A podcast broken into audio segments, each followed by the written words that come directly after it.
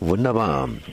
Das heißt, ich bin jetzt verbunden mit Dr. Rudolf Rechsteiner von der TRAS, dem Trinationalen Atomschutzverband. Und erstmal einen herzlichen Gruß in die Schweiz. Ja, guten Morgen. Sie sitzen schön, haben Sie mir gesagt, hier mitten in den Bergen. Aber schön war es am letzten vergangenen Wochenende nicht. Da ging es ums Referendum und zwar ist das Referendum gegen ja, oder beziehungsweise für den früheren Ausstieg aus der Atomkraft in der Schweiz negativ ausgefallen, zumindest aus der Sicht der TRAS und natürlich auch für viele, viele andere Bürger. Knappes Ergebnis für ein Nein für den Ausstieg. Jetzt haben alle möglichen Prognosen vorausgesagt, dass die Schweiz eben für ein Ja stimmt, das heißt für einen schnelleren Ausstieg. Um was ging es denn überhaupt bei diesem, bei diesem Referendum? Ja, die Volksinitiative verlangte eine Laufzeitbeschränkung nach 45 Betriebsjahren. Das letzte Atomkraftwerk wäre dann 2029 geschlossen worden. Und drei kleine Reaktoren wären schon nächstes Jahr geschlossen worden, darunter auch der älteste Atomreaktor der Welt, der noch in Betrieb steht in Betznau. Naja, das ist aber kein Grund dann dafür zu stimmen, dass der weiterlaufen darf. Ja, die Ausgangslage war nicht günstig für uns, weil ja auch der Bundesrat, das heißt die Landesregierung, hat den Ausstieg beschlossen, allerdings ohne Termin. Und über diese Vorlage wird dann im Mai noch einmal abgestimmt. Dort steht dann einfach ein Neubauverbot im Gesetz. Und äh, die rechtsextreme SVP bekämpft auch dieses Gesetz und sie hat 30 Prozent Wählerstimmen hinter sich. Also die Frage ist jetzt, wie sich die Mitteparteien aufstellen im nächsten Frühling, ob dann das Neubauverbot wirklich kommt. Gemeinsam hat diese Vorlage auch das Verbot der Wiederaufarbeitung von Brennstäben und den Ausbau der erneuerbaren Energien in der Schweiz. Jetzt haben Sie ein paar Stichworte hier gegeben. Das heißt, die ganze Geschichte ist doch ein bisschen komplizierter als einfach so ein Nein. Ja, es war keine Ja-Nein-Ausgangslage, sondern im Spiel war ja auch die Frage nach den Entschädigungen. Die Atombetreiber haben sechs Milliarden Entschädigung verlangt bei einem bei einer äh, Laufzeitbegrenzung, obschon sie pro Jahr 600 Millionen Franken Verlust einfahren. Das heißt, sie haben Entschädigungen verlangt für ein hochdefizitäres Geschäft. Aber das hat die Leute trotzdem sehr beeindruckt und immer wenn etwas viel kostet, das kann man eigentlich davon ausgehen, wird es in einer Volksabstimmung mit Volksinitiative, dass solche Vorlagen werden regelmäßig einfach abgelehnt. Deshalb habe ich eigentlich diesen Umfragen auch nie vertraut. Wir haben jetzt weitere Instrumente. Das eine ist, Trass hat eine Klage in Betznau laufen. Das Werk erfüllt die Erdbebenvorschriften eindeutig nicht.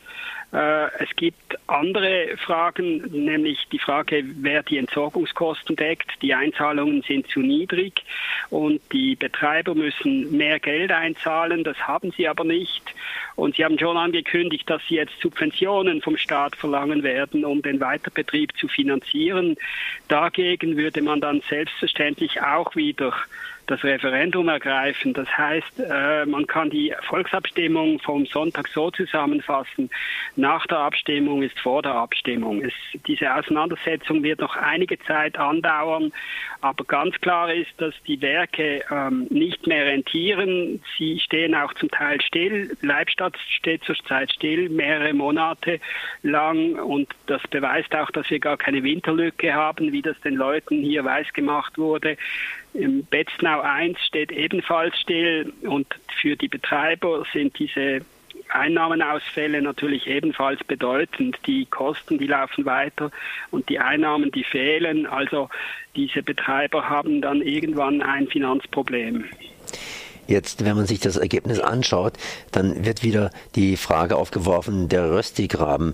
Äh, was hat es mit diesem Röstigraben auf sich? Ja, es hat sich schon gezeigt, dass neben den beiden Basler Kantonen fast alle welchen Kantone Nein gestimmt haben, sehr kritisch sind gegenüber der Atomkraft. Und das hat aber auch mit den großen Geldern zu tun, die die Atomlobby verteilt. Alle drei großen Rechtsparteien bekommen seit Jahrzehnten Millionen. Das wird aber alles nicht genau beziffert, wie viel Geld da fließt.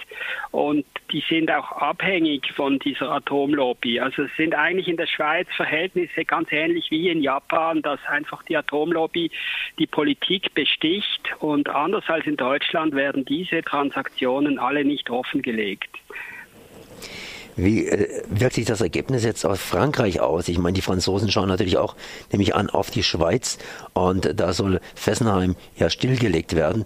Wird es irgendwelche Auswirkungen Ihrer Meinung nach haben oder ist es ganz was anderes? Ja, die Aussichten sind da natürlich gemischt. Die Schweizer Atombetreiber haben ja offengelegt, dass sie den Franzosen die Atomkraftwerke verschenken wollten. Also für einen Franken wollten sie die verkaufen und die Franzosen haben abgelehnt. Und die Franzosen haben jetzt auch realisiert, dass die Schweizer Betreiber ein Geldproblem haben. Und in Frankreich wird dieses Problem ja auch virulent. Die EDF kann sich die Nachrüstungen eigentlich gar nicht leisten. Das heißt, äh, man verlässt sich dann auf Staatshilfen und da wird entscheidend sein, wie sich da die nächste Regierung aufstellt mit äh, möglicherweise François Fillon. Äh, natürlich hätten wir uns gewünscht, dass der Schweizer Ausstieg schneller geht. Aber das Neubauverbot in der Schweiz, das ist trotzdem im Parlament jetzt mehrheitlich angenommen worden und das ist natürlich ein klares Bekenntnis zum Ausstieg langfristig. Aber auf der anderen Seite hat man gesehen, dass bei dieser Volksabstimmung praktisch die Anti- beziehungsweise die Pro-Atom-Lobby durchaus punkten konnte und überzeugen konnte. Das heißt, eine Mehrheit der Schweizer hat ja gegen den Ausstieg, praktisch gegen den schnelleren Ausstieg gestimmt. Das heißt, äh, ein ziemlich starker Einfluss der Lobby auf jeden Fall gewesen und in diesem Falle von der Pro-Atom-Lobby ein erfolgreicher, ein erfolgreicher, äh, eine erfolgreiche Kampagne. Ja, das ist natürlich so. Die Schweiz ist äh, kein fortschrittliches Land in dieser Hinsicht. Und äh, diese Angstmacherei auch mit Kohlestrom aus Deutschland, das war ein Argument. Die Leute, die eigentlich nie auch nur irgendeinen Finger krumm rühren für Klimaschutz, die haben jetzt plötzlich vor Kohlestrom gewarnt. Also ich meine, das, äh, es war aschgrau und, und die Atomlobby ist eigentlich so arrogant wie eh und je. Äh, das Problem, das sie aber schon haben, ist, dass, dass die wirtschaftliche Grundlage, das ist wie bei E.ON und RWE, die ist durch die tiefen Strompreise in Frage gestellt und da kommt auf die Schweiz eine riesige Rechnung von wahrscheinlich über 20 Milliarden dazu, die man dann irgendwann aus Steuermitteln decken will. Aber auch dafür ist eine Mehrheit zu haben im Schweizer Parlament. Also ich würde sagen, Atomenergie ist immer noch bei einer bestimmten Generation ist es ist es ein irrationales Thema, das ist eine Art Religion, die Idee, man könne ewig und sauber Strom machen, ob schon Unfälle passieren, Verstrahlungen stattfinden.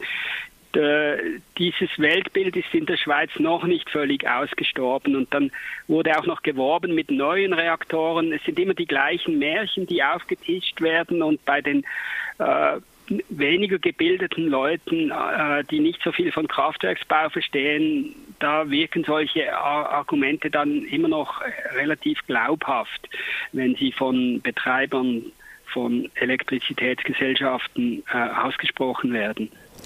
So Dr. Rudolf Rechsteiner von der TRAS, dem Trinationalen Atomschutzverband. Ich danke mal für dieses Gespräch.